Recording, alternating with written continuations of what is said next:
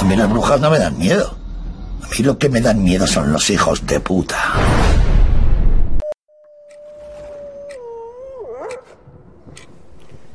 Desde el nido de Mosollo y Ratia, 97.5 de la FM, empieza el aquelarre feminista. Sorginkeria.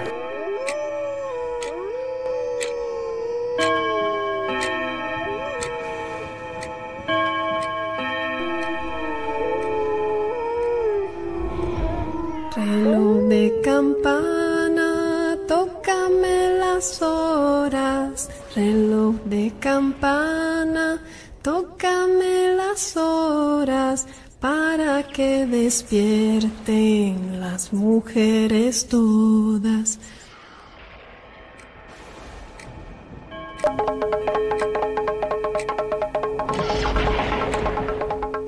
Voy a hacer una reflexión de principios de año.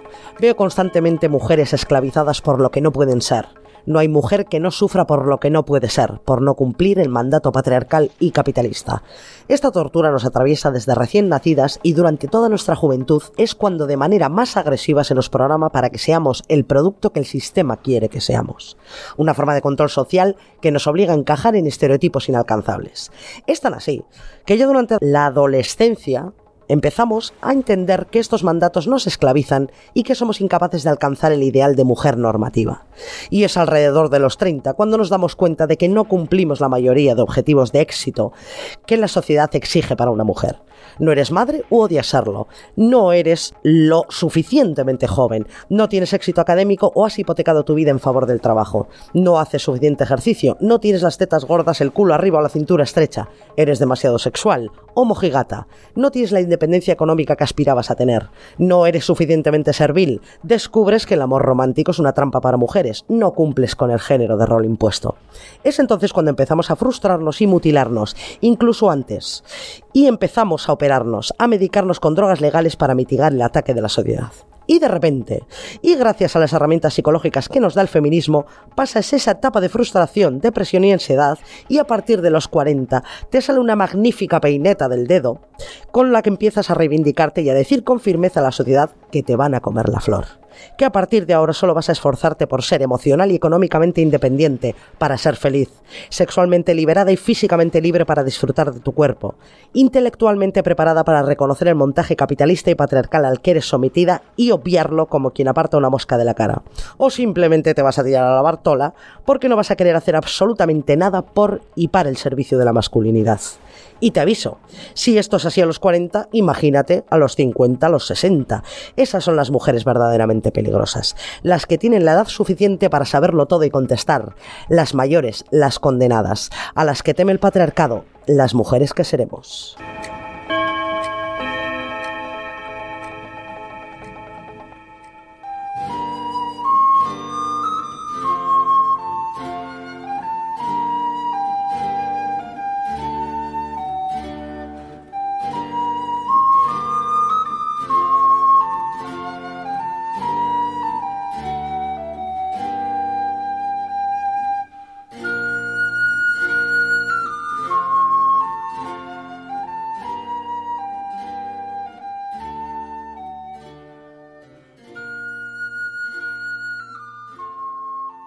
Primer caldero de 2022. Ongi etorri, Ainara Goitiandía. Es que ricasco libertad de alcance, compañera. ¿Qué tal las vacaciones? Pues eso, vacaciones, descansando, descansando, comiendo, comiendo, descansando, descansando, comiendo y así hemos estado todas las vacaciones, que para eso son, ¿no? Para Eso- descansar. Eso es un plan maravilloso. Sí, sí, sí, sí, sí.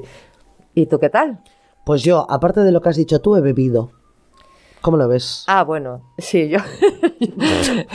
yo es que eso prefería guardármelo para mí. No, no, no, pues yo lo suelto. Que oye, chica, de lo mío gasto. Las has agarrado. Sí, sí, sí, sí, sí, me lo he pasado de bien. Sí. He descansado, he leído, he comido, he bebido, bueno, de todo. Muy bien. He hecho de todo, que para eso son las vacaciones. Para eso son las vacaciones. Para... Pero han sido una- eh, unas vacaciones un poco diferentes este año, ¿no? Jo, el COVID, el COVID nos el- ha vuelto a joder Sí. ahí.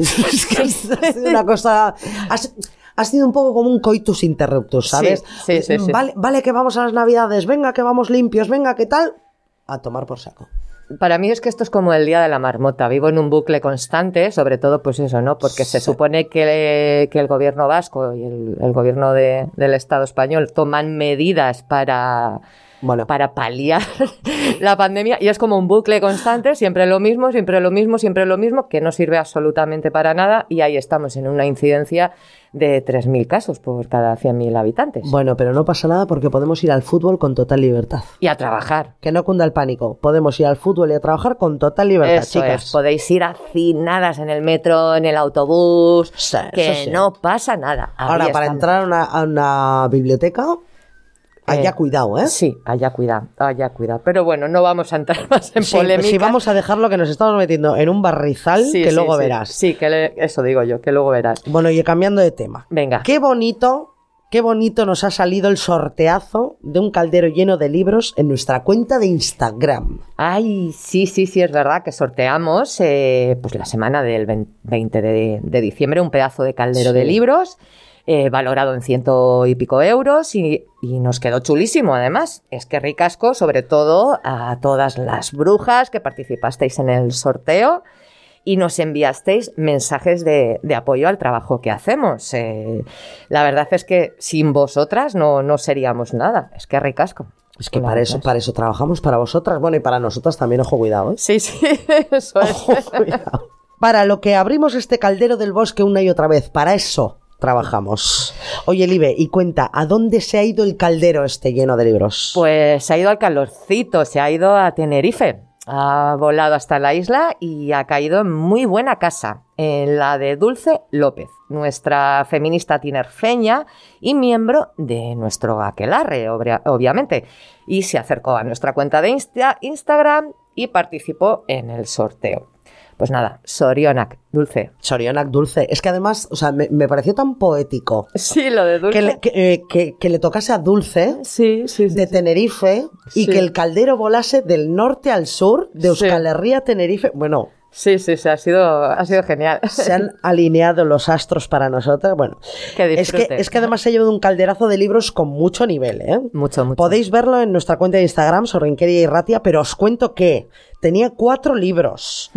Un amor de Sara Mesa. Política sexual de la pornografía de Mónica Alario, libro Ah. del que nos habló nuestra librera feminista Enia 10 en su sección Libro Botón Libro, si lo recordáis. Eso es. Cómeme la flor de mi. Porque ese libro lo he escrito yo. Sí, sí, sí, sí, eso es. Oye, un poquito de autobombo también, ¿no? Claro, claro. Sí que sí. Y esto, oye, eh, hay que mencionarlo también. Muy bien. Por cortesía de la librería Libreramente, que participó en la creación de este caldero, aportando de manera altruista la revuelta de las putas de Amelia Tiganus, que os recordáis que tuvimos también a Amelia Tiganus en uno de los calderos del año pasado. Eso es. Este libro es una joya, chicas. Sí, sí, sí. Sí, eh, como no tenéis la suerte que ha tenido Dulce de que le haya tocado el caldero, podéis comprarlo porque es muy recomendable. Sí. Imprescindible. Bueno, es que ricasco a la librería libreramente de Enia 10. Maravilla de, de librería en Baracaldo. Libreramente. Bueno, y además eh, eh, tenía el merchan de tu libro. el- De mi libro. Sí, sí, sí. Y camiseta de Cómeme la Flor, bolsa de tela de Libreramente, pegatinas, marcapáginas, también cor- eh, cortesía de, de Libreramente. Y pues nada, que, que todo ya ha sido enviado por escoba a Tenerife, que lo disfrutes mucho, Dulce, es que ricasco. Ya nos contarás, sí, Dulce, ya nos contarás. ¿Y qué me decís de la pedazo de playlist que se ha currado Libe, Libertad de Ganzo, Mm, para estas fiestas con todas las canciones de los calderos de 2021? Mm, Vaya, que con música hecha por mujeres eh, todo es más bonito, ¿no? Sí, sí. Eh, que- soportar al cuñado en la cena. Sí, sí, tú te pones esa música, te abstraes. Es, es un, ejerci- un ejercicio de abstracción maravilloso. Sí, sí, sí. Bueno, que ya nos han llegado vuestros mensajes de aprobación, que nos hacen muy felices, porque para eso estamos nosotras aquí, para serviros a vosotras, y, a- y ahí la tenéis para disfrutarla. La podéis encontrar en Spotify con el nombre Playlist Sorginqueria y Ratia 2021. Ya lo hemos colgado en nuestras redes, en, en Twitter e Insta, Eso es. pero seguiremos colgándola para que, para que vosotros podáis, podáis darle al play. Sí, sí, sí. Y bueno, y que volveremos a hacer algún sorteo que otro en, en nuestra cuenta de, de Instagram. Así que, bueno, pues síguenos en Sorginqueria y Ratia, que si no, pues te lo vas a perder. Ahí le has dado. Bueno, compi, vamos a empezar el año fuertecito, ¿no? Vamos, a- vamos al mogollón. Sí, Al vamos mogollón a- patriarcal. Eso es, vamos a lo nuestro, que es lo que, lo que interesa. Hay mucho trabajo que hacer y este año promete más represión patriarcal para las mujeres. Empezamos el caldero y el año con el primer asesinato machista en nuestro territorio, concretamente en Tudela. La víctima, Sara Pina, de 38 años, profesora de educación especial, fue asesinada a puñaladas por su, su pareja, por su marido. Terrible. Dato para empezar. Sí, no, no tiene buena pinta, la verdad, viendo el incremento de agresiones machistas y el fortalecimiento del ideario patriarcal en estos últimos cinco años, tiene pinta de, la que, de que la tendencia es al alza en este 2022. Mira, acaba de venir a la, a la memoria Isa Mellén, Isabel Mellén. Ah. Recordáis que la tuvimos en, en, en nuestro Clave del Bosque el año pasado para hablarnos de su libro Tierra de Damas. Jo, otra joya, ¿eh? Desde luego. Otra joya, todavía no lo he terminado, pero buf, me, eh, me está encantando. Ya, ya os haré una reseña en redes. Bueno, pues en ese libro habla de cómo el patriarcado ha sido una constante en la historia del ser humano, solo que de diferentes maneras y respondiendo a los cambios sociales del momento, a veces de manera latente y otras de, de manera agresiva. Y estamos viendo que ahora mismo estamos en una de esas fases agresivas del patriarcado, obviamente como respuesta al resurgir del feminismo. Pues sí, el sistema patriarcal se- eh, y capitalista se autoprotege. Vamos, eh, con los datos que se están eh, empezando a lanzar eh, con respecto a las víctimas de violencia machista del año pasado. Empieza el recuento de daños para las mujeres. Estos datos que os cuento son de Emacunde. Para las que estáis en aquelarres lejanos, Emacunde es el Instituto Vasco de la Mujer. Bueno, pues ahí van los datos oficiales de agresiones sexuales a mujeres en el País Vasco eh, durante 2021, divididos por territorios. En Guipúzcoa, las agresiones sexuales han aumentado, atención, un 49% con respecto al 2020. Qué burrada. Una burrada. En Vizcaya han aumentado un 34,2%. O sea, alucinante. Y en Áraba, las agresiones sexuales han disminuido un 13,5% con respecto al 2020. Oye, Bueno, parece que nos queda una mínima esperanza en los hombres alaveses. fíjate que siempre se ha dicho a la vez falso y cortés. Sí. Aquí probablemente sea una frase que no, conoce, que no conozcáis eh, por, por, eh, por el resto del Estado español, pero aquí siempre se ha dicho a la vez falso, y, Falso y cortés. cortés. Pero igual ahora también tenemos que añadir falso cortés y menos agresor sexual que sus colegas vizcaínos y, y Y guipuzcoanos. Oye, en, en Guipúzcoa, un 49% de Es- incremento de agresiones sexuales. Es una pasada. Es una bestialidad, Sí. ¿eh? O- eh, Cuidado con este dato, ¿eh? Cuidado, ¿eh? Qué terroríficos, ¿eh? Los datos del, del País Vasco. Bueno, y el, cómpulo, el, y el cómputo global de agresores sexuales en nuestro territorio queda así. El año pasado, 2021, 411 mujeres vascas denunciaron haber sufrido una agresión sexual en nuestro territorio, lo que supone que las agresiones sexuales se han incrementado un 31,3%. Todavía no tenemos los datos de Nafarroa ni de Iparralde, aunque según el Ministerio de Interior español sabemos que en Nafarroa eh, se ha registrado un descenso del 5% de estas agresiones sexuales. Un tímido 5%. Pero bueno, menos es nada. No podemos eh, hacer un mapa completo de agresores sexuales de Euskal Herria, pero en cuanto lo tengamos, os lo lanzamos. Y venga, chicos de, de Navarra, que vosotros podéis, venga. Bueno, también quisiera mencionar que estos datos son datos oficiales. Repetimos, de Emacunde, Eso organismo oficial que recoge los datos que le pasan juzgados y Ertzanza, policía vasca en este caso. Pues teniendo en cuenta que se calcula que no se llegan a denunciar ni el 60% de los casos de agresión sexual, imaginaros ante qué escenario nos encontramos y haceos una idea del alcance que pueden tener estas cifras reales. A este fenómeno de no denunciar delitos ante las administraciones se le llama infradenuncia. Y los delitos contra las mujeres, los delitos y agresiones machistas, son los que más niveles de infradenuncia sufren de todos los delitos que se cometen en cualquier país. Las mujeres tendemos a no denunciar los delitos machistas que sufrimos. Normal. Han sido muchos años de educación patriarcal donde Claro. se nos ha enseñado muy eficazmente que denunciar no sirve de nada, que denunciando vas a ser criminalizada, que si denuncias todo el mundo sabrá que, lo que te ha pasado, que denunciando serás estigmatizada, que si denuncias puedes sufrir peores consecuencias de tu agresor, incluso de su entorno. Y, en realidad, es todo lo contrario, porque si denunciamos, visibilizamos la realidad que se intenta ocultar. Y solo visibilizando el horror de las agresiones machistas se pueden combatir. Eso es, desde el feminismo os decimos y desde nuestro eh, claro del bosque os decimos que este mensaje está creado efectivamente para que no denunciemos cada vez que somos agredidas por un hombre y que lo que debemos hacer es denunciar y señalar a los agresores. Y por supuesto buscar ayuda y cobijo entre las mujeres. Organizaciones feministas, vecinas, amigas, hermanas, asociaciones dedicadas a la ayuda a mujeres víctimas de cualquier tipo de violencia machista. Denuncia, denuncia, señalemos a los agresores. Eso es, denuncia. Pero oye, que todo no va a ser malo. Y tenemos también un notición que, ha saltado esta semana, ah, para nuestra sorpresa, y es que los asesinatos a mujeres por motivos eh, sexuales, violencia vicaria, violencia familiar y social, también entrarán en las estadísticas de violencia machista este 2022. Por fin. Por fin. Por fin. Ahí les ha costado. Porque sí, chicas, alucinad muy fuertemente. En el Estado español, todas estas mujeres asesinadas por hombres por razones machistas no entraban en la estadística de mujeres víctimas de violencia machista, violando año tras año el acuerdo al que llegó España en el convenio de Estambul. Ahí le has dado. En otro momento os explicaremos de qué va esto, pero a grosso modo. España violando acuerdos para proteger los derechos fundamentales de las personas. Ya. Esto me suena, ¿eh? Sí, sí, sí, ahí tiene Una, cosilla patria. Ah, sí. sí, sí, Bueno, pues esto es otra victoria del movimiento feminista. Efectivamente. En la que el Ministerio de Igualdad español se ve obligado a dar voz a todas las mujeres asesinadas víctimas de violencia machista. Oye, y qué bien. Osondo. Osondo. Bien. ¿Cansada de tus imperfecciones? ¿Deseas que tus piernas sean suaves como la nata montada? Tenemos la solución. Me gustaría traer bajo el brazo algún manual para evitar la fragilidad, un saco de certezas, la rebeldía siempre intacta, pero he de confesar que a menudo me tropiezo y no solo soy guerrera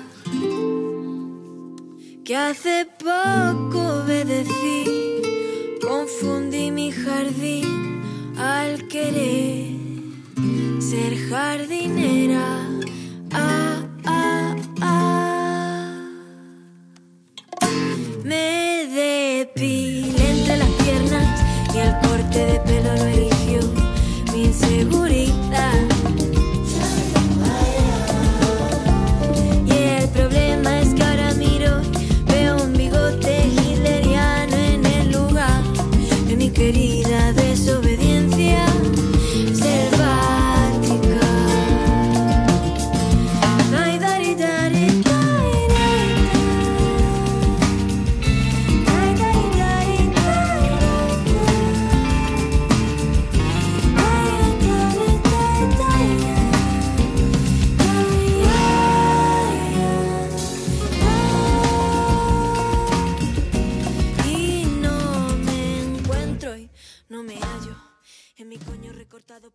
Pues de eso vamos a hablar hoy. Tal cual. Tal cual. De lo que habla esta maravillosa canción de, la otra, selvática. De vaginas y de sufrimiento. Sí, de coños y sus mutilaciones y maltratos. A ver, que hasta la palabra coño. a mí me da la risa. Se siente como agresiva, malsonante, fea, incluso asquerosa. Bueno, vamos a ir desgranando un poquito esto. Vamos a empezar por el principio. ¿Qué pasa con nuestras vaginas? A ver. ¿Por qué siempre suponen un problema para la sociedad y el sistema? A ver. Eh, cuál es el mecanismo que hace que nuestras vaginas siempre estén en el orden del día de la opresión patriarcal. ¿Por qué nuestras vaginas suponen un problema constante que hay que manipular, arreglar, coser, recortar, ocultar, mutilar, perfumar? ¿Esto qué es? Tiene tela, tiene tela. Gran cuestión, compañera de libertad. Tal vez sea, digo yo, A ver. tal vez sea, por la poderosa fuerza y simbolismo que oculta la vagina, el canal por el que nace la vida, Ah, el centro del placer, la sangre que renueva el cuerpo, símbolo de la capacidad de transformación del ser humano, recordatorio constante de la fuerza ante el dolor de una mujer, la demostración de la independencia y autosuficiencia femeninas, la imagen última de la feminidad, la humedad que fertiliza los campos, la demostración total y absoluta y definitiva de que la naturaleza es mujer. Porque solo una mujer podría haber creado un órgano tan perfecto, eficiente y poderoso como una vagina. Te has quedado a gusto, ¿no? Ah, pues, pues sí. respira, mujer, Me he respira. quedado a gusto, yo ya, ¿eh? Yo ya. Es que me voy del estudio porque ya no tengo más que decir. Ale, agur, agur. Qué maravilla de alegato. Por la vagina, por favor, me he currao. Sí, sí, sí, ya, ya me he dado, ya me he dado cuenta. Te has vaciado, pero, pero bien. Oh. Venga, pues vale, pues ahora sigo yo. Venga, me voy a venir así. Dale caña. Este primer caldero del año va de vaginas proscritas. Vamos, de todas las vaginas. De. De cualquier vagina. Desde el momento de nuestro nacimiento, cuando automáticamente condicionan toda nuestra vida futura, eh, hasta el despertar sexual de, nuestras vaginas, pasando por el momento en el que envejecen y dejan de ser atractivas para la sociedad, hasta la vejez, donde la vagina desaparece automáticamente del relato del sistema por vieja e inútil, pero que irónicamente es entonces cuando más poderosa puede llegar a ser. que probablemente sea esa la razón por la que la vagina desaparece de nuestras vidas una vez que cumplimos los 50. Sí, eso es. igual. Porque entonces es cuando tienes una vagina poderosa. Eso es. ¿Sabes? En Venga. concreto, en este caldero vamos a hablar más allá de lo que supone el concepto vagina. Vamos a hablar de cómo en una sociedad o sistema patriarcales se intenta constantemente modificar, cambiar el aspecto de nuestra vagina para uso y disfrute exclusivo de, los hombres. Partamos de la base de que toda modificación de la estructura de nuestro cuerpo está atravesada por una dinámica patriarcal. Nunca es fortuita. Todas las modificaciones a las que sometemos nuestros cuerpos de mujer, en cierta manera, en mayor o menor medida, están atravesadas por el mandato patriarcal. Eh, y en este caso vamos a hablar de la depilación en, la zona vaginal. Primero, nosotras no vamos a deciros si deberíais o no, si tenéis o no que hacer al, al respecto de, de la depilación vaginal. Ni siquiera vamos a recomendaros lo que tenéis que hacer al respecto. La depilación, al igual que cualquier otra modificación de nuestro cuerpo, debería ser un acto de libre elección. Nosotras sí que os diremos a qué responde ese acto y las consecuencias que puede tener. Entonces, sí que podrás elegir de manera libre si depilarte o no, cuando cuentes con toda la información. Deberías tener derecho a, a ver tu cuerpo de, de la mejor manera que, que te haga sentir. A ver, la depilación tanto en hombres como en mujeres ha existido desde el principio de los tiempos. Por ejemplo, para griegos y romanos la depilación era una opción. Eso es. Mucha gente, muchos historiadores hablan de modas, que no lo son. No son tales esas modas. Son mandatos patriarcales. Puede haber una época más terroríficamente patriarcal que la de griegos y romanos. Estoy oyendo un perro, ¿no? Sí, sí, sí, sí. Ha, pasa- ha pasado. a- al perro no le ha gustado nada lo que estaba contando. Bueno, sigo, retomo. Puede haber una época más terroríficamente patriarcal que la de griegos y romanos. Porque sí, la cuna de la civilización actual, del más refinado convencionalismo social y del nacimiento de la democracia, oculta una de las etapas más patriarcales, oscuras y esclavistas de la historia de la humanidad. Vaya. No les quitemos méritos a estos señores, a los sí, griegos sí. y a los romanos. Eran señores tiranos y esclavistas que consideraban a las mujeres en la misma categoría que las bestias de compañía de sus, de sus casas. Y es que legalmente, ¿eh? Bye, bye. Así era. Así era, sí, sí. Pero bueno, no nos vamos a perder en la eh, historiografía, Mm. eh, eh, porque luego volvió la época del pelazo en el pubis. Eh, Mm. pelazo con mayúsculas, donde... del selvático, como decía la otra. Eso es. Donde supuestamente la higiene, supuestamente, ¿eh? la higiene brillaba por su ausencia y la, de- la depilación dejó de estar de moda, entre comillas. Eh, la terrorífica, fría y oscura Edad Media. bueno, aunque historiadoras e historiadores van arrojando luz a esta época y resulta que ni fue tan oscura, ni tan fría, ni tan patriarcal, pero Ay, bueno, amiga. pero bueno, a ver si esa va a ser la razón por la que las mujeres de, en la edad eh, media no se depilaban. Gran pista. Gran pista. Pero lo que nos atañe es el ahora. Venga. La integridad de nuestras vaginas aquí y ahora. Sí, os vamos avisando de que la depilación vaginal está dejando de estar de moda. Y sí, Esta tendencia, esta moda, responde a la defensa de nuestras vaginas que hace la conciencia feminista y la visión de nuestros cuerpos desde una perspectiva feminista. Si os habéis dado cuenta, eh, nuestras amamas, nuestras abuelas, no se depilaban. Nuestras madres no lo hicieron hasta muy adultas. Y nosotras empezamos desde que nos empezó a crecer el pelo en el pubis. El pelo en los años 80 hasta ahora eh, mm, se ha ido retrayendo en nuestro pubis hasta desaparecer por completo en muchos casos. Hemos pasado de recortarnos el, el pelo del pubis a depilarnos por completo el pubis, labios, perineo y zona anal. Pero ¿por qué a partir de los 80? ¿Qué cambió en esta década para que las mujeres empezáramos a depilarnos eh, de forma masi- masiva? ¿Qué cambió? ¿El porno pasó? El Compañeras, porno. el porno. Eso sí que da miedo. Bu, el porno. Buah, buah. Pues de- desde las eh, películas porno de finales de los 80, eh, los hombres descubrieron que las mujeres que protagonizaban estas películas aparecían con la vagina completamente depilada y empezaron a presionar a sus compañeras sexuales para que hicieran lo propio. Y nosotras, como siempre, contestamos solícitas al canon de belleza que se nos lanza desde el patriarcado, respondimos. A partir de entonces empezamos a depilarnos la vagina casi totalmente y dependiendo de los casos, por supuesto, que cada una hizo Eso lo es. que quiso y hace lo que quiere, pero así en forma general empezamos a, a depilarnos totalmente de forma casi masiva, Eso con es. los problemas que eso conlleva para nuestra salud y sin ser conscientes de que lo que estaba haciendo el porno en ese momento para gusto y excitación de los hombres consumidores era infantilizar nuestras vaginas. Repítelo, me encanta. Infantilizar nuestras vaginas. Eso es. Es más, todas las modificaciones que se nos exigen para tener una vagina atractiva para el consumo masculino tienden a infantilizar la vagina. Esto grabado a fuego en SCAC. Una cosa muy curiosa sobre la depilación en las mujeres, algo que seguro que habréis oído en más de una ocasión y a su vez y es a su vez un mensaje que se nos repite constantemente para que lo interioricemos. El pelo en el cuerpo de la mujer es antihigiénico. Bien, pues es todo lo contrario. Luego hablaremos con Lucía Gallego y Ya. nos lo explicará ella de manera más, más científica. Eso es. Pero sí, es terrorífico, pero bueno. Y como luego pues vamos a tener en nuestro claro del bosque a, a Lucía para que nos hable de las consecuencias de depilarnos la, la vagina desde un enfoque médico, eh, pues vamos a dejar la depilación a un lado y, y vamos a hablar de otra forma de modificación de nuestras vaginas para el servicio masculino. Las operaciones estéticas. Uh, sí, eso tiene mucha tela. Mucha, sí que tela. tiene, sí que tiene mucha tela. Hemos encontrado un tipo de operación quirúrgica que se ha puesto muy de moda entre las mujeres y repetimos, cuando hablamos de modas, hablamos de mandato patriarcal, que no se nos olvide, mandato patriarcal. Esta operación eh, quirúrgica tiene por nombre liposucción del monte de Venus. Es que es muy heavy. es muy heavy.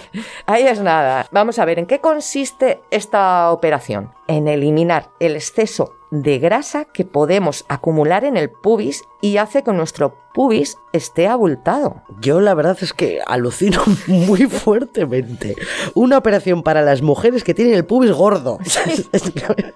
Esta operación consiste en quitar la grasa del pubis. Es que no doy crédito. Sí, pues vas a seguir alucinando, compañera, eh, porque hemos recurrido a la publicidad de una clínica estética para documentarnos, ¿vale? Clínica que no vamos a mencionar porque no nos da la gana, pero, pero que os aseguraremos, eh, os aseguramos que es famosa y que muchas mujeres eh, conocemos por sus campañas de publicidad.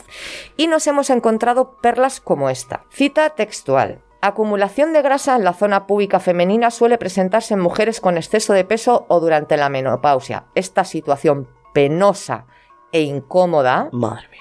ha incentivado que muchas mujeres se realicen una liposucción del monte de Venus. A ver, a ver, para, para un poco.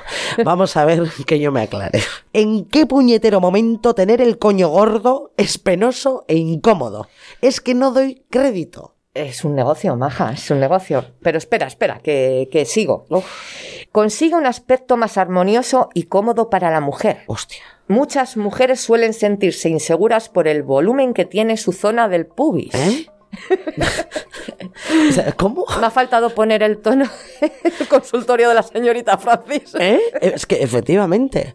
O sea, bu- bueno, es que esto es alucinante, Sí, repito. sí, O sea, ¿en qué momento nos incomoda la forma de nuestro pubis? O sea, es que, es que fijaros, son problemas añadidos, creados, Sí, eso es. que, que nosotros no hemos tenido nunca.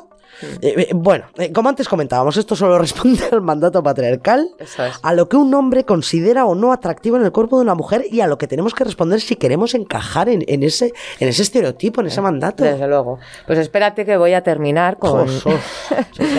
Voy a terminar con las citas de esta campaña de publicidad de, de esta clínica estética. Ah, que no has terminado. no, no he terminado. Venga. Vale, nada, nada. Nada. Bueno, dice así, abro comillas. La grasa del pubis no desaparece con dietas y ejercicio. La cirugía es de carácter estético, no se hace por razones de salud. Sin embargo, en muchas personas representa un cambio en la seguridad con su cuerpo y a la hora de tener relaciones sexuales. Cierro Hostia. comillas. Hostia. Es que, es que, es que no sé qué decir. Es- es- O sea, me voy a hacer una, un- una operación de estética que, eh, que no por razones de salud para follar. O sea, bueno, o sea, perdonad la grosería, pero es que, pero es que muchas veces hay que ponerles a las cosas el, el nombre que deberían para, para ver lo obvio. Eso es. eso Lo obvio que se oculta tras, tras el mensaje publicitario que- que está vestido, pues eso, de, de dar seguridad, Sí, sí, de tener sí, relaciones sexuales placenteras, de, de estar bonita, de estar guapa. A gusto con tu cuerpo. Esto, esto es una mierda gordísima Sí, sí, sí, gordísima. que, que- que se nos está imponiendo, que se nos está manipulando. Bueno, bueno, bueno. Sí. Pues ahí lo tienes. Una cirugía para que las mujeres se sientan seguras a la hora de tener relaciones sexuales. Bueno, Sí. eh, creo que poco más hay que decir sobre la, la liposucción del monte de Venus. Pero ahora vamos con otra forma de mutilar la vagina para adaptarla a los cánones de belleza patriarcales, la cirugía ginecoestética. Bueno, que a ver, esta, esta, esta hostiada del pubis también entra de- dentro Sí, sí. de cirugía ginecoestética, pero, pero ¿qué hay más? Concretamente, y dentro de la cirugía ginecoestética, vamos a hablar de la labioplastia. Una intervención quirúrgica que se realiza en mujeres para corregir el tamaño de los labios mayores y menores de la vulva. Madre. Esta técnica... Ay, es que tengo que respirar, ¿eh? Sí, sí, respira, respira. Es que es horrible. Esta técnica quirúrgica también es llamada al loro ninfoplastia, que viene de ninfa. Es que es, que es, es tan guarro, en serio, ¿eh? Sí, sí. También se utiliza esta técnica en las reasignaciones de sexo, pero nosotras hablaremos de- del aumento de estas cirugías en mujeres por razones estéticas. Los labios vaginales. A ver, esto es una obviedad, pero parece ser que, que no hemos caído. Los labios vaginales cambian de forma con los partos y la edad. Obvio. Igual que las tetas, la cara, el pelo, los Todo. brazos, las manos, el, el cuerpo en general. o Eso sea, es. No sé, es que es, es todo tan obvio. Los labios se engrosan, pierden elasticidad o caen, se arrugan con la edad, pues como los huevos. es que no sé. Bueno, Eso en los es. últimos años se ha observado un aumento de estas intervenciones en mujeres por una mera razón estética, para devolver a los labios mayores y menores su, su gordura y aspecto de la juventud. Un, un rejuvenecimiento. Mira, Es que es terrible, el tema es terrible. es ¿eh? que es tan, tan asqueroso. Un Sí. rejuvenecimiento vaginal. Sí, sí, sí. Oh. Pues mira, datos, que yo soy la de los datos. Esta operación cuesta del orden de 1.500, 2.000 euritos y está muy ligada a la depilación vaginal. ¿Por qué? Porque cuando nos depilamos del todo, dejamos expuestos los labios y es entonces cuando somos conscientes de su forma y de su natural envejecimiento. Y es entonces cuando nos damos cuenta de que el envejecimiento de nuestra vagina no encaja dentro de lo normativo, es decir, dentro del mandato patriarcal. Pues lo de siempre, ¿no? En Eso una es. mujer el envejecimiento es un problema que hay que resolver. Sí, exacto. Yo me pregunto, así, a, a bote pronto, A ¿eh? ver, cuidado. Yo me pregunto, ¿se preocupan los hombres de que con la edad los huevos les lleguen hasta las rodillas y solicitan una operación estética para corregir la flacidez de su escroto y hacerse con él un bolso o unos zapatos o una chupa? Porque vamos. Es que si a nosotras no- se nos, pues, nos cuelgan los labios, a ver, porque es evidente la gravedad de lo suyo, igual que la es. papada, igual que los pechos. Eso es. Un escroto, eso, eso tiene que caer, bueno, bueno, hasta el infinito y más allá. bueno, a ver, Disculpadme, es que no puedo evitarlo.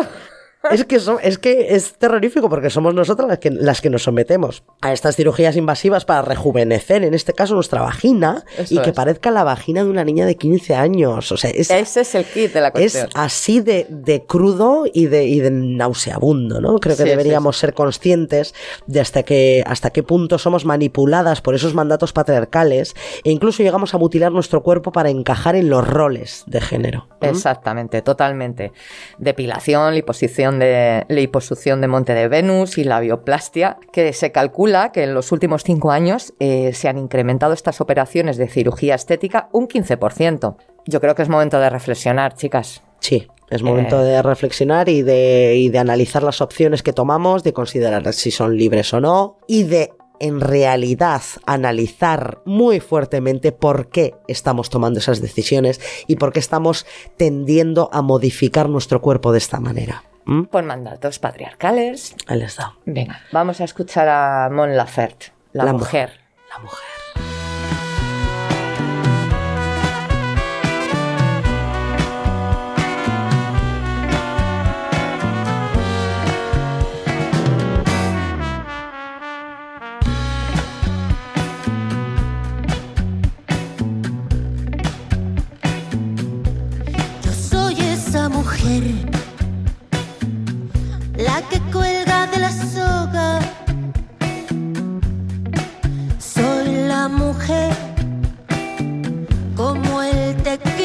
Droga.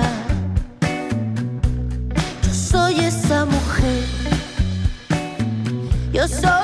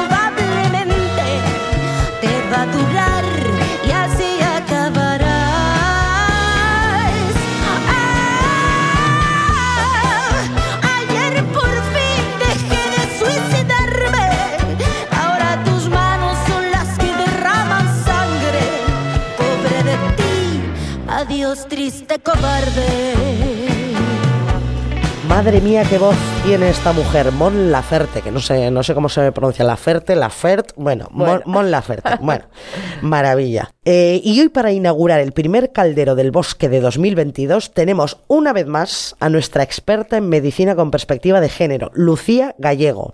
Ya sabéis, profesora de microbiología y inmunología médicas en la Facultad de Medicina y Enfermería de la UPV Euskal Herriko Universitatea, investigadora principal del Laboratorio de Antibióticos y Bacteriología Molecular y promotora de la creación de Emakumeak Medikuntza, Mujeres en la Medicina, para la integración de la perspectiva de género en la medicina.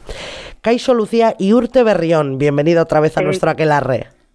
Bueno, Caixo, Caixo de Berrión también. Urte Sí, Berrión. Gracias. Bueno, pues vamos a poner un poco de, de luz a las consecuencias de la, de la depilación vaginal integral, ¿no? Primero, Perfecto. Tendríamos que entender por qué hay pelo en la vulva, ¿no? Para, para atacar Bueno. bien este tema. Exacto, sí, sí, bueno, el vello, ¿no? Tanto vulvar como, como el, el vello púbico es una barrera natural, ¿no? Tanto para protegernos de, de los roces, ¿no? Porque es una zona eh, en la que el roce es importante, como también para protegernos de las infecciones. Eh, de hecho, la Organización Mundial de la Salud eh, pide que no se rasure eh, a las mujeres cuando vayan a ser intervenidas por vía vaginal o, o en los partos, ¿no? Entonces, eh, porque realmente el, diríamos que el, el daño que se hace eh, es mayor que, que el beneficio. Ah, o sea, Entonces, incluso en las operaciones natural. quirúrgicas estás hablando. Que, Sí, es, sí, que sí, es- sí, la tendencia exacto, es sí. a no depilar cuando lo primero que hacen es Que rasurarnos, ¿no? Eso es, exacto. Sí, sí, sí, así es. Sí, fíjate qué qué contrasentido, ¿no? Mm, Bueno, el- yo- la verdad es que este dato no lo conocía, pero bueno. Yo tampoco. Vale. ¿Qué pasa si eliminamos el pelo de la, de la vulva, de la vagina, Lucía? Eso es, bueno, pues eh, fundamentalmente eh, lo que está demostrado, es decir, son datos de publicaciones científicas, eh, es que aumenta hasta cuatro veces eh, la probabilidad de sufrir una enfermedad de transmisión sexual, Uf. herpes, papilomavirus, sífilis, gonorrea. Aumenta incluso hasta un 80% también las infecciones de piel, también por contacto, por ejemplo, con, con la pareja, ¿no? Eh, durante las relaciones sexuales, ¿no? Es más fácil, obviamente, que se produzcan pequeñas lesiones, escoriaciones, etcétera. Sí. Eh, es más, también por la propia proceso de, de depilación, pues generalmente puede haber lesiones eh, o quemaduras cuando se hace con cera o heridas cuando eh, también se rasura eh, con maquinilla o con productos químicos, es decir, que al final con esas cremas también que, que hacen un daño añadido a la piel. Eh, pelos enquistados eh, y también fricción con la ropa. Eso también va a producir lesiones importantes que van a facilitar que se produzcan infecciones secundarias. Vale. ¿Podemos hablar también de un incremento de las infecciones eh, urinarias? Se me ocurre. Bueno, también. Ahora que es te estoy decir, oyendo. Claro. Mm, Bueno, eh, es decir, todo lo que facilite que en esa zona haya una mayor colonización de, de- de- de otros microorganismos y de bacterias puede obviamente facilitar eh, que se produzcan también eh, infecciones urinarias. Pero bueno, en principio las que más diríamos serían infecciones de transmisión sexual y también infecciones de la piel. Pero por di- diríamos por por eh, indirectamente también podría haber un aumento de, de infecciones urinarias. Bueno, yo tengo, tengo leído por ahí también que, la- que las infecciones de orina que en los últimos años se están incrementando muchísimo en mujeres, Es- exacto, también sí. pueden venir, o sea, de- devienen de, de la depilación. De la depilación Bueno, del pod- uso del tanga, también tengo Eh, entendido. claro. Eh, bueno, es decir, todo lo que modifique en la flora normal, ¿no? La, la, la microbiota que, es, que se encuentra en esa zona y que protege de infecciones, va a favorecer, va a favorecer. En general, casi siempre las infecciones urinarias eh, proceden de microorganismos endógenos, es decir, de la propia microbiota eh, que tenemos, ¿no? Muchas veces incluso que suelen ser de la microbiota eh, digestiva, que Vale. suele colonizar ahí y por lo que sea, por, por, por las razones que sea, puede ascender y producir infecciones.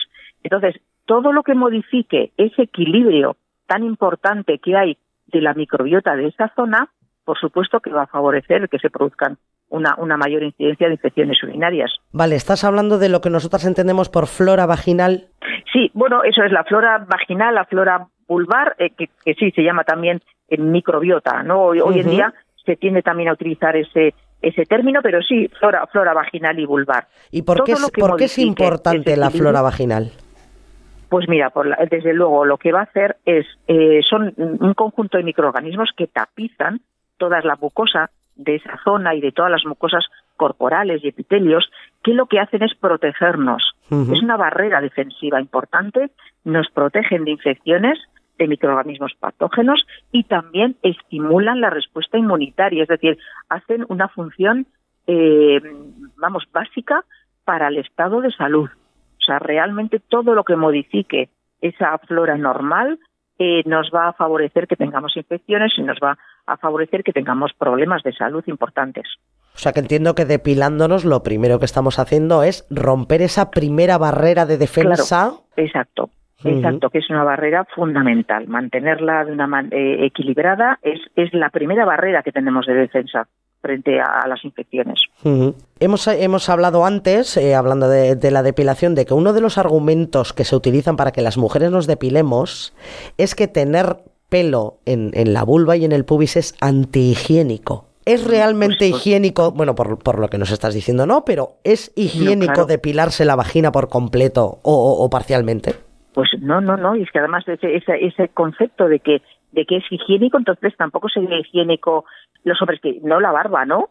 Claro. Eh, o bigote, o incluso no el pelo de la cabeza, pues como tampoco sería higiénico, nos lo tendríamos también que, que rasurar, ¿no? Claro. Eh, no, no, no, eso es, no entiendo por qué ese concepto de que no es higiénico el, el vello, eh, no, eh, de verdad, es, es una cosa así curiosa cómo se crea un, un problema para luego dar una solución, ¿no? Un problema donde no lo hay y un problema que además luego perjudica nuestra salud.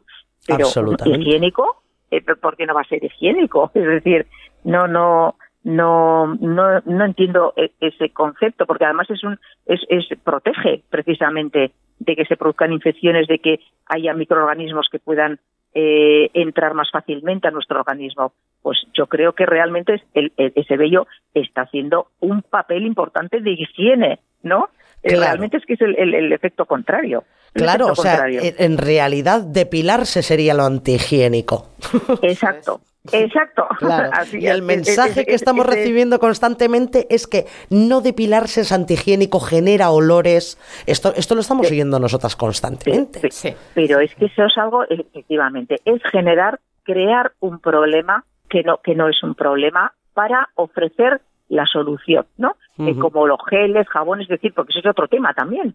El Sí. uso excesivo de geles, de jabones, todo eso perjudica muchísimo eh, la, la- la flora vulvar y, y vaginal, rompe ese, ese equilibrio natural y también favorece que haya sobreinfecciones, más colonizaciones de microorganismos patógenos, destruye toda, toda esa, esa protección que tenemos natural. Es Claro. decir, realmente eh, el efecto es el contrario de lo que la publicidad, diríamos, eh, quiere, quiere demostrar. No, no, no, no es útil, no es interesante usar eh, esa higiene excesiva. Es contraproducente, de, de hecho, sí.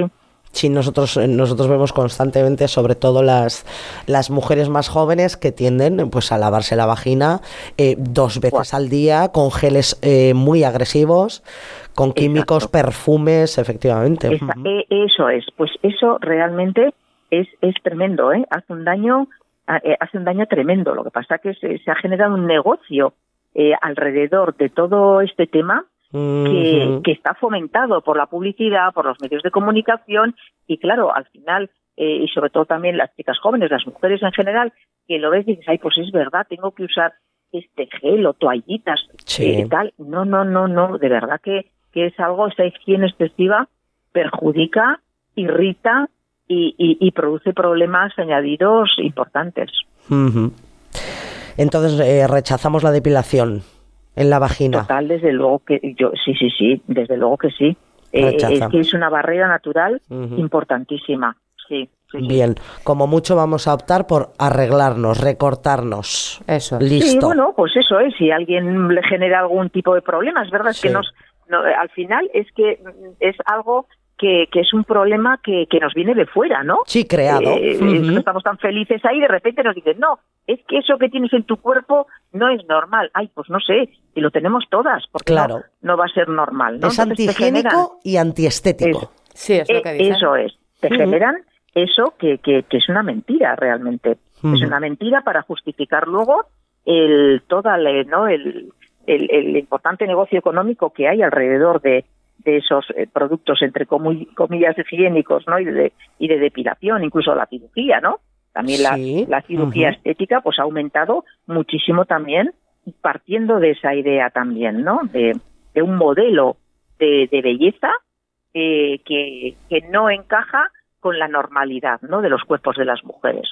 Sí, porque hemos, hemos hablado importante. Hemos hablado anteriormente de operaciones estéticas como la bioplastia o liposucción del monte de Venus, eh, que traen unas, consecu- unas consecuencias terribles a las mujeres. ¿Qué consecuencias médicas pueden acarrear estas, estas operaciones? Ya no solo psicológicas, sino físicas, Sí, entiendo. bueno, claro, pues también, es decir, la disminución de, de- de- o la eliminación de los labios eh, menores eh, que también tienen un efecto, un, un, un, un efecto de protección de la zona, ¿no? De, de, de eso también produce un, un aumento de infecciones, eh, eh, muchas veces cicatrices, retracciones, dolor, eh, hemorragias, aumento de infecciones, es decir, que todo eso también va a producir unos daños en la salud eh, importantes, ¿no? Que, que es algo de lo que no de lo que no se suele hablar, ¿no?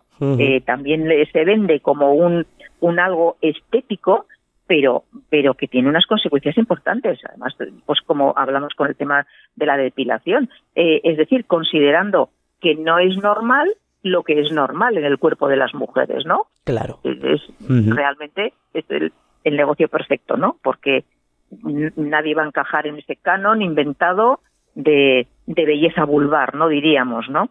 En, Es que- es va que el en contra de concepto- la normalidad de todas las mujeres. Es que el concepto que acabas de lanzar, belleza vulvar, es que ya, ya de por sí es terrorífico.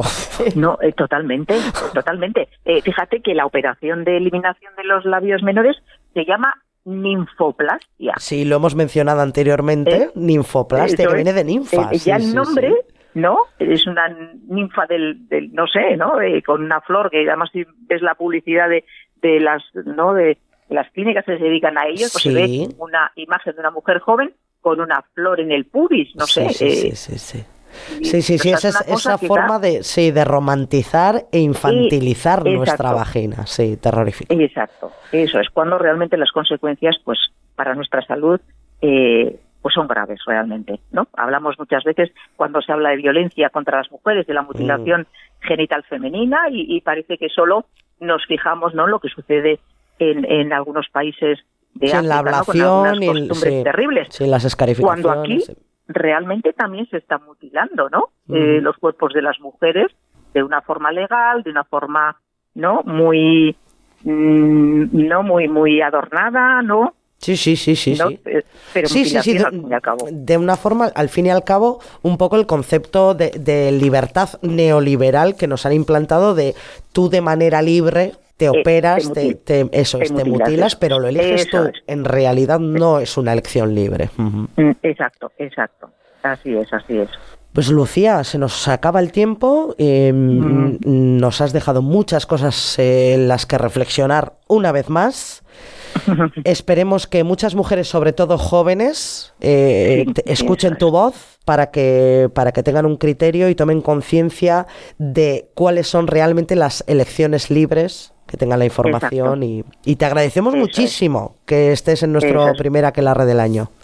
Bueno, yo también encantada de estar aquí y de que, y que deis voz, ¿no? A todas estas, ¿no? Diríamos que es algo muy importante para, sí, sobre todo para todas las mujeres, pero sobre todo para las jóvenes, ¿no?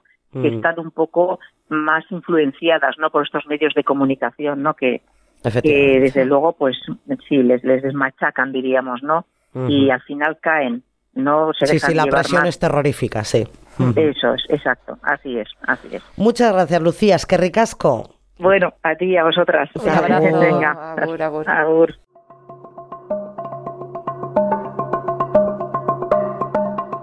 Como siempre, qué interesante y qué terrorífico lo que nos, nos ha contado Lucía.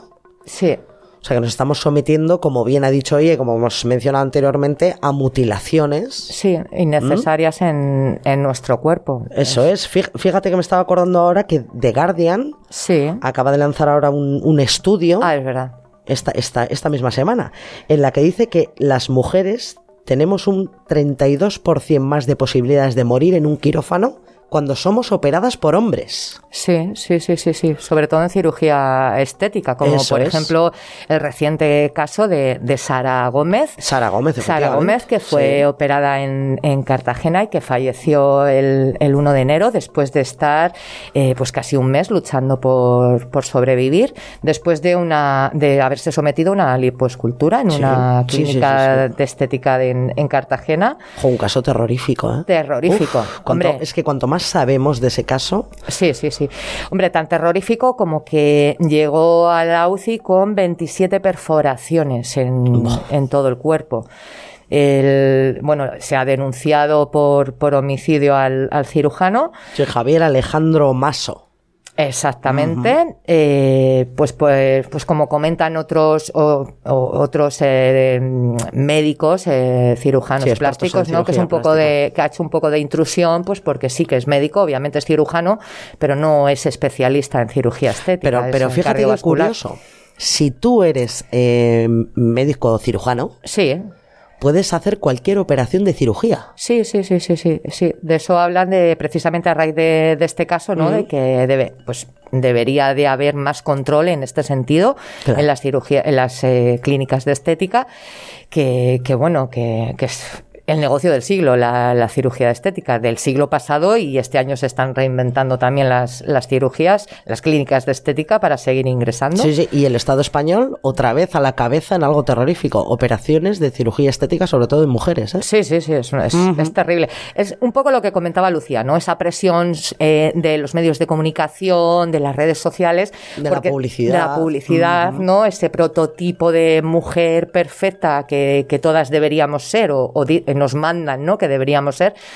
Sí, la Eh, mujer normativa, muy sexualizada. Eso es, eso es. con, eso con es. un, con un físico mm, prácticamente inalcanzable, porque, es. porque es que en realidad el, concepto de belleza de mujer actual Sí, es sí, sí. inalcanzable sin operaciones de cirugía estética. Sí, en nuestra época recuerdas que era el 90-60-90. No sé si en, en nuestra época de mi época de era, el, canon de belleza. el canon de belleza, de que, nos imponían a, a, pues a, a las mujeres de nuestra generación, era ese 90, 60, 90, y ahora es que parece que sea un 100, eh, 50, mm, 90, eh, porque te- es una exigencia brutal lo del tema del pecho, la cintura, eso es, es- y es sobre todo lo peligroso es que llega a la chavalería joven en, en redes sociales, sobre todo pues estas redes sociales tipo Instagram, ¿no? Que es mucho de, Sí, exhibirte, ¿no? Es para, son más exhibicionismo que, que otra cosa. Y, y que se ven en las, pro- en, en las propias cadenas de televisión, en series como chavalas jovencísimas, están muy, muy operadas estéticamente, que Y muy sexualizadas. es hipersexualizadas, lo de la hipersexualización.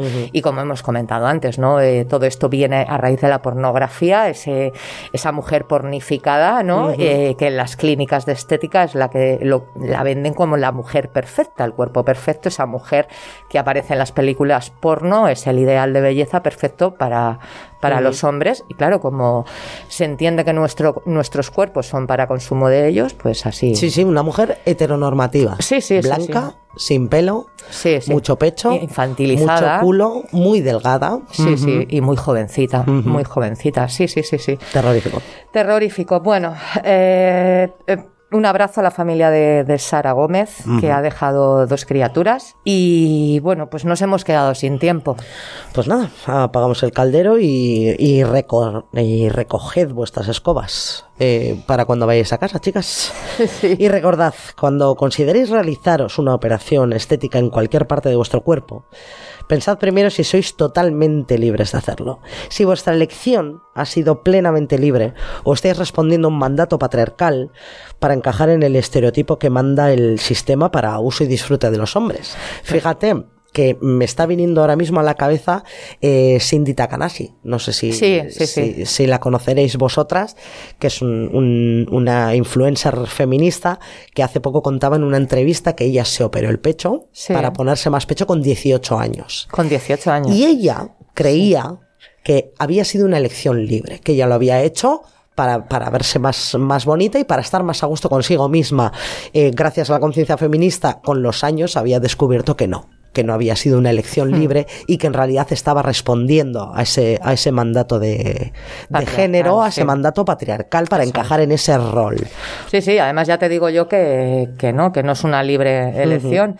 Y oye, que, que ya de paso, pues reivindiquemos las vaginas no normativas, los coños gordos, pequeños, de labios gruesos o finos, con pelo, sin él, los de labios negros o completamente negros, los coños diversos. Efectivamente. No salidos de la idea de un hombre que los quiere demasiado jóvenes, perfectos y blanquitos, que ya está bien. Ya está bien. Ya está bien.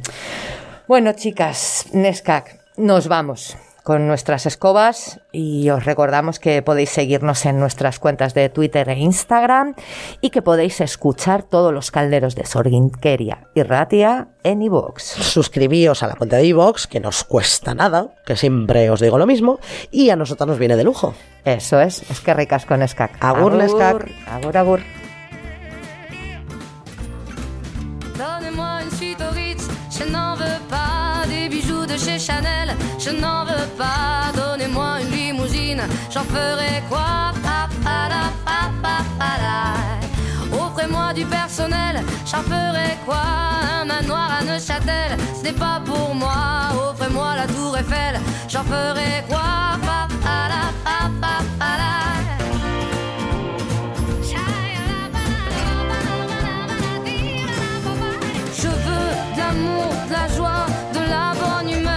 Humeur. Ce n'est pas votre argent qui fera mon bonheur. Moi je veux crever la main